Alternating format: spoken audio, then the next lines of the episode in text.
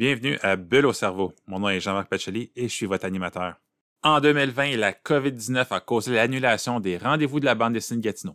Mais les organisateurs n'allaient pas laisser une pandémie mondiale vous priver du 9e art pour autant. Grâce à des artistes de grand talent, ils vous ont préparé le collectif Combattre l'invisible. Bulle au cerveau, c'est donc une série d'interviews hebdomadaires présentées par les RVBDG en partenariat avec la Case Départ pour vous faire découvrir certains des auteurs et des autrices qui ont participé au collectif. Aujourd'hui, on discute avec Julien Paris-Sorel qui explique pourquoi il a choisi de faire une BD diamétralement opposée à Aventurosaure. Et ça commence maintenant. J'ai lu Poison Paradise, ta contribution au collectif Combattre l'invisible. Puis pour utiliser un péronisme, tu n'es pas allé avec le dos mort de la cuillère. On va en parler dans quelques minutes, mais avant, est-ce que tu peux juste te présenter pour ceux qui ne te connaîtraient pas? Oui, bien sûr. Donc, euh, Julien Paris-Sorel, je suis illustrateur et auteur de bande dessinée. Euh, j'ai toujours dessiné, j'ai toujours raconté des histoires avec mes dessins. J'ai commencé la BD euh, à créer des bandes dessinées assez jeunes. puis ça s'est, vraiment complexifié pendant mon cégep. puis après ça, j'ai fait le bac en bande dessinée à l'Université du Québec en. Donc, le bac à, à, l'EMI. Oui. Puis ah, j'ai gradué en 2009. Je suis revenu euh, à Montréal, puis j'ai commencé à travailler à la pige en illustration, puis j'ai commencé à publier des bandes dessinées dans différents collectifs, euh, notamment le Scribe euh, des studios Première Ligne, mm-hmm. les collectifs Le Front de Front Froid. Après ça, j'ai publié mon premier album en 2013, L'Éthéonie, toujours chez Front Froid. parallèlement à ça, je faisais des bandes dessinées dans la revue Les Débrouillards, la, BD de science-fiction humoristique euh, pour les jeunes. J'ai illustré des romans. Euh, j'ai fait toutes sortes de projets d'illustration euh, et, d'auto-édition aussi. Puis depuis quatre ans, si c'est pas cinq, j'écris et je dessine ma, série Aventure aux arts chez Presse Aventure. Donc, c'est une série fantastique Mm-hmm. Euh, donc, un récit d'aventure euh, avec euh, des personnages animaux préhistoriques. Puis tu, l'as dit, tu as, participé à plusieurs collectifs. Donc, comment tu en es venu à participer à celui-ci en particulier? Ben, j'ai reçu une belle invitation. là, j'ai un malaise parce que je ne me rappelle plus qui exactement m'a invité. Est-ce que c'est Sylvain Lemay? Je ne sais pas Myriam Roy, peut-être? Bien sûr, bien sûr. Ah, ben oui, Myriam Roy, mon ancienne collègue euh, et ami euh, du, du, du, bac en bande dessinée, justement. Donc, euh, merci de me rappeler. Ma mémoire me fait défaut, mais c'est ça, Myriam m'avait lancé l'invitation, puis avec le, le, thème, puis le contexte, je trouvais que c'était une belle occasion pour moi d'explorer dans un, un, format plus court, parce que là, c'est ça, depuis quatre ans, c'est un album par année de 50 pages en couleur, puis c'est un, un, récit en continu. Euh, ma série. Donc là, je voyais ça comme vraiment une belle opportunité d'aller de, ailleurs puis de, de, raconter un. Parce que c'est ça, dans le, collectif Le Front, j'avais fait euh, deux, trois euh, co-récits de. Mm-hmm. je me rappelle plus, je pense que c'était 15, 15 pages en, moyenne. Puis j'avoue que ça, ça, me manquait un peu de toucher à ça. Qui est un peu un, format nouvelle, finalement. C'est comme une nouvelle en bande dessinée. Donc, ben oui, je suis très reconnaissant de, d'avoir qui, ait pensé à moi, que tout toute l'équipe ait pensé à moi. Je suis vraiment content. Mais même, tu, bon, tu dis euh, que ça, ça, te manquait ce, genre de, de, façon-là de faire des, nouvelles, si on veut, au lieu de faire mm. un, long roman ou si on, parle de sport, un marathon avec Aventure aux Arts, ben, c'est peut-être plus un sprint euh, dans Combattre l'invisible. Est-ce que bon, ça te manquait, mais est-ce que c'est difficile de partir de, faire des 50 pages, à redescendre ça à 4 pages pour faire une histoire qui se tient puis que. Hmm, bonne question. Ben, dans mon cas, ça a été pratiquement. En tout cas, mon expérience, c'est que ça a été plus facile parce que plus tu fais d'albums euh, longs, entre guillemets, là, mm-hmm. de, de, moyen format, une cinquantaine de pages, euh, je pense que plus tu euh, viens à, maîtriser les mécaniques de la, narration. Puis, euh, euh, pour moi, je pense que c'est quoi? C'est huit pages que j'ai fait? c'était, ouais, je le voyais comme, quelque chose d'assez simple parce que là, c'est, c'est, juste moins de, de, données, de matériel à, gérer. puis c'est aussi un peu un, un huis clos, on suit un, couple de personnages. Donc, c'est ça, c'est beaucoup moins de, personnages à gérer. Puis, dans le fond, mon modus operandi par rapport à ce projet-là, c'était assez simple. J'avais envie d'aller complètement à, pas à l'inverse, mais pratiquement là, dans une autre direction euh, de, de, mes, habitudes par rapport à Aventurosaur. Donc là, je me suis dit, OK, Aventurosaur, c'est davantage euh, jeunesse, euh, grand mm-hmm. public. Là, je vais y aller vraiment BD pour adultes. Oui. Donc, autant dans les thèmes que dans le langage, que dans, le, graphisme. Après ça, euh, Aventurosaur, c'est en couleur. je me suis dit, OK, je vais y aller en noir et blanc. Mm-hmm. il, y avait, il, y a eu un moment où je me demandais si je mettais une, teinte de gris, mais finalement, je, bon, le temps filait, mais aussi je trouvais que c'était plus fort euh, visuellement juste en noir et blanc. Après ça, euh, la série, bon, la version originale est, en français. Donc là, j'ai eu envie de, me d'aller vers un récit bilingue. Donc, euh, c'est ça, je touche au français et en anglais. après ça, avant ça, c'est du fantasy, moyen jeu, tout ça. Donc là, j'avais le goût d'aller dans un récit de science-fiction et même qui touche un peu à une petite dose d'horreur cosmique. Puis, euh, puis, puis voilà. Donc, euh, ça a été un peu la, prémisse puis la, façon d'aborder le, le, projet. Oui, justement, c'est peut-être court, mais on voit qu'il y a beaucoup de contenu. C'est pas quelque chose euh, que tu as trouvé, j'imagine, sur le bord d'une table un vendredi soir. Non, ben tu sais, on en avait parlé d'ailleurs à ton à ton podcast. Oui. la case départ, tu sais, j'ai toujours été fan de, de la série de films Alien. Oui. Donc, euh, tu sais, tout le, le, contexte euh, spatial, l'élément de survie, les xénomorphes, les bébites euh, de l'espace, ça m'a toujours fasciné. Donc là, je voyais un peu une occasion de, de, m'approprier ce genre-là, finalement, puis de, jouer avec les codes, même si c'est dans un, très court récit. Tu as mentionné qu'il y avait deux personnages, qu'on suivait deux personnages, mais sans rien dévoiler, est-ce que tu peux nous dire euh, un peu de quoi ça parle, euh, Poison Paradise? Oui, ben c'est ça, parce qu'à la base, l'invitation pour le projet, c'était de jouer avec le thème euh, combattre l'invisible. Oui. Et je pense que c'était assez clair que c'était en lien avec le contexte pandémique.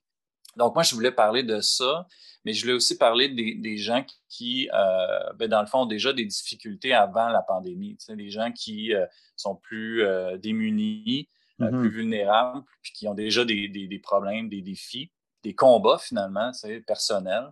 Puis que là, la pandémie vient juste en rajouter une couche. Donc, c'est un peu ça la, prémisse, c'est un, couple qui, vit des, défis sur leur, leur, nouvelle planète, puis que ils se rendent compte de, l'ampleur de leurs problématiques. Puis que bon, arrive une deuxième couche de, problèmes. Euh, puis tu sais, c'est beaucoup euh, inspiré de, de, vécu, mais aussi d'observation de, proches et, ou juste de la société en général. Tu sais. Mm-hmm. j'avais, on entendait souvent l'expression au début de la pandémie, ou même encore maintenant, on est tous dans le même bateau. Euh, au début, je disais, ouais, ouais, OK. Mais il y avait comme quelque chose qui ne fonctionnait pas avec ce principe-là. Puis, à force d'en parler avec des gens, euh, à un moment donné, ça, s'est comme transformé l'expression on, est tous dans la même, on est tous dans la même tempête, mais on n'a pas tous le même bateau. Ouais, c'est ça. il y en a qui ont des bateaux euh, de, croisière, alors qu'il y en a d'autres qui ont des, des tirados de fortune. C'est ça. C'est très variable. Donc, l'impact de la tempête euh, sur euh, les différentes personnes est, très différent. C'est un peu ça que j'ai voulu illustrer dans, cette BD-là, mais je, je m'amuse évidemment avec les métaphores, les symboles. Les gens peuvent aussi interpréter le récit comme ils veulent avec leur bagage de vie. Puis la bébite qu'on voit dans la BD ben, peut représenter toutes sortes de choses. Ça peut être euh, l'anxiété, euh, ça, peut, euh, ça peut être la pression sociale, ça peut être le voisinage qui est mmh gênant. donc, c'est très ouvert. Puis là, bon, on enregistre ça fin octobre. Moi, quand j'ai commencé à me préparer, j'ai essayé parce que quand on lit la bande dessinée, on voit tout de suite que c'est rattaché à une chanson. Puis moi, j'ai cherché comme un tata sur Internet pour la chanson Poison Paradise. J'ai réussi à en trouver une qui était faite par le groupe Hydra, mais les paroles n'étaient pas du tout ce que toi, tu avais écrit dans ta bande dessinée. Donc, est-ce que tu peux nous révéler c'est quoi cette mystérieuse chanson de Poison Paradise? Bien sûr. Ben, dans le fond, euh, c'est quelque chose que j'aurais pu mentionner au, début euh, du processus aussi. Euh, dès le départ, j'avais envie de composer une, pièce, une chanson, une tune musicale. Donc, c'est toi qui l'as composé? Oui, c'est moi qui ai écrit les paroles. Puis, dans le fond, de, à partir de ces paroles-là, de, cette chanson-là, ben, j'ai développé le récit pour, pour l'intégrer. J'ai développé le récit visuel pour, euh, pour englober la chanson à l'intérieur. Euh, donc, puis c'est ça, ça fait longtemps que je voulais composer une, une tune. Mm-hmm. Puis, je sais pas, dernièrement, j'étais inspiré par différentes musiques anglophones. Tu sais, il, y a, plein de belles séries présentement télévisuelles qui, qui, ont des, des, belles trames sonores. Puis, il y avait quelques pièces qui, me touchaient puis qui restaient dans ma tête pendant des jours et des jours. Puis à un moment donné, je me suis dit, je pourrais essayer de composer une tune.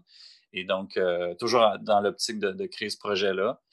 Euh, donc, c'est ça, j'avais envie qu'il y ait cette chanson-là, cette pièce-là, euh, avec ses paroles anglophones.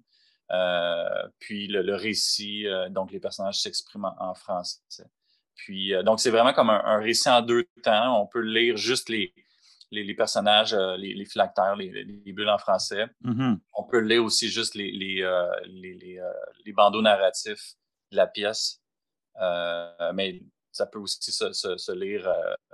c'est voulu pour que ça se lise en, parallèle, en, qu'on alterne entre la, musique et les, paroles de la chanson, bref, et les, dialogues des personnages. Bon, mais si tu le permets, on va écouter un extrait The Poison Paradise.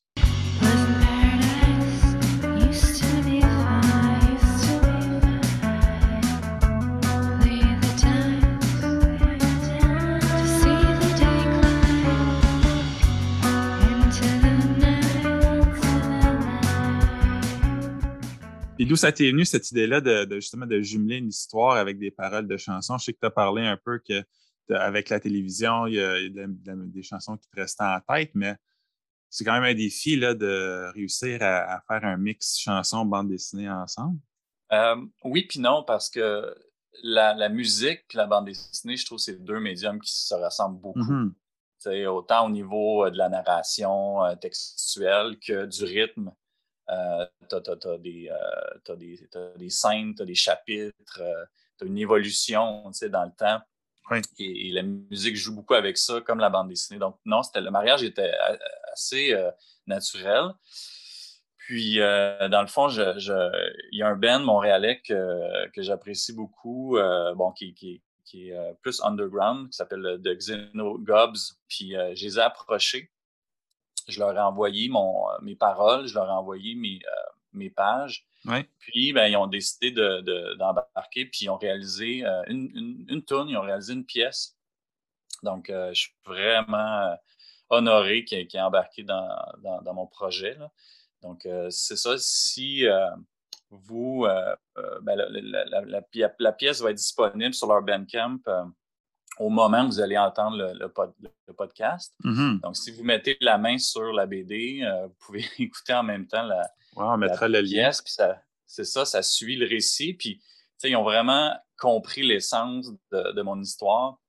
C'est comme légèrement euh, angoissant comme, comme sonorité. Puis, il y a, quand même euh, une texture euh, un peu anxiogène. c'est un peu aussi psychédélique parce que c'est dans l'espace. Donc, vraiment, je, je, je, tripe sur ce qu'ils ont réalisé. C'est vraiment je pense que ça vaut la peine d'expérimenter les deux, euh, les deux euh, œuvres, si je peux dire, mm-hmm. euh, séparément, mais surtout en même temps? Ensemble. Puis est-ce que tu te sers habituellement de la musique comme outil d'inspiration, justement, pour scénariser une histoire ou pour dessiner, là, si on met Poison Paradise à part? Oui, sauf que c'est surtout quand je vais travailler que là, je vais mettre des, des trames sonores de, de films ou de, de jeux pour me donner une, petite dose d'énergie supplémentaire, puis pour me mettre dans l'ambiance des mm-hmm. scènes que j'ai envie de créer. Donc, je vais vraiment aller chercher une pièce le plus, le plus spécifique possible pour que ça fonctionne avec la, scène que je suis en train de, raconter, que je suis en train de dessiner. Ça peut, les recherches peuvent être assez, assez précises. Donc, euh, je, vais, je vais fouiller dans, dans toutes les, les, trames sonores euh, disponibles. Puis, c'est souvent des, des, euh, des, pièces sans parole. Et, mais là, c'était intéressant justement de, de toucher à, à, de la musique avec parole. C'est un, un, mm-hmm. bon défi. Et je sais que tu as participé au Festival de la bande dessinée de Prévost au mois d'août. Donc, tranquillement, les choses euh, reprennent après le virtuel, le présentiel euh, reprend. Puis pour plusieurs, c'est justement la première fois qu'ils retournaient dans un festival depuis un an et demi. Toi, comment tu as vécu cette expérience-là d'avoir de, des, gens en trois dimensions devant toi? en, live action, euh, Ben, c'était merveilleux. C'était en plus, on, on, avait la température avec nous, là, il faisait beau. Euh, les gens étaient de bonne humeur, euh, on était confortable. Il y, avait, il y avait beaucoup de monde, mais pas trop. On avait du temps pour jaser, pour euh, discuter avec les gens. Donc, c'était un charme. C'est vraiment, c'était comme la plus belle fin de semaine de mon été, probablement. Ah hein? C'était magique. c'est parce que ça faisait tellement longtemps, ça faisait pratiquement un an et demi. Oui, c'est ça. J'avais fait une petite séance de dédicace à la librairie Renard Perché durant l'été. Euh, mais là, d'être dans un festival avec tous les amis, les collègues, euh, les organisateurs, puis tous les, lecteurs, les familles, euh, tout le monde réuni qui, sont là pour la bande dessinée, puis pour nous rencontrer, c'était vraiment touchant, puis ça m'a donné pas mal d'énergie pour terminer mon dernier album. Ça a fait du bien, puis d'ailleurs, j'ai vraiment hâte au rendez-vous de la BD Gatineau début, début décembre. Oui, si, s'il n'y a pas un cataclysme, on, devrait te recevoir avec grand plaisir. Puis pour, pour, conclure, est-ce que tu peux euh, nous dire sur quoi tu travailles en ce moment? comme tu dis, tu as, pu finir euh, le dernier tome d'Aventure Hasard. Est-ce que tu es sur le tome 5? C'est quoi qui se passe? Je, ben là, je, prends une petite pause, euh, étant donné que la, production du quatrième a, été assez intense. Oui. mais là, je suis déjà en, mode idéation là, pour le, tome 5. Puis euh, bientôt, je vais, entrer en période d'écriture pour le, scénario. Euh, mais en attendant, ben là, il y a la, version anglaise, Adventure Sword, qui vient de sortir au Canada. Donc, je suis un peu aussi en mode euh, promo, pour cette version anglaise-là. Donc, c'est ça qui m'occupe présentement, mais j'ai tranquillement, c'est certain que dans les, prochaines semaines, je me, je me replonge en écriture, puis j'ai très hâte parce que ben, je m'amuse. Je m'amuse beaucoup avec cette série-là. Puis j'ai des, beaux échos aussi, donc je suis content de voir que les gens embarquent puis euh, qui, tripent euh, autant que moi. Oui, puis tantôt, je disais que c'est un, marathon, mais dans le fond, c'est comme un mix marathon-sprint parce qu'en un an, tu fais un album, donc c'est un sprint en soi. Oui, plus une courte BD pour euh, le collectif du rendez-vous. Oui. donc, c'est pas beaucoup d'heures de sommeil. c'est ça. Tu as tout compris. Je suis bien entouré aussi. C'est déjà tout pour cet épisode. Revenez-nous la semaine prochaine pour un entretien avec Iris Boudreau. Pour en savoir plus sur Julien Paré-Sorel ou sur la prochaine édition des Rendez-vous de la bande dessinée Gatineau qui commence la semaine prochaine, vous trouverez tous les liens nécessaires dans la description de l'épisode. Merci à Julien et à vous d'avoir été là. Ciao!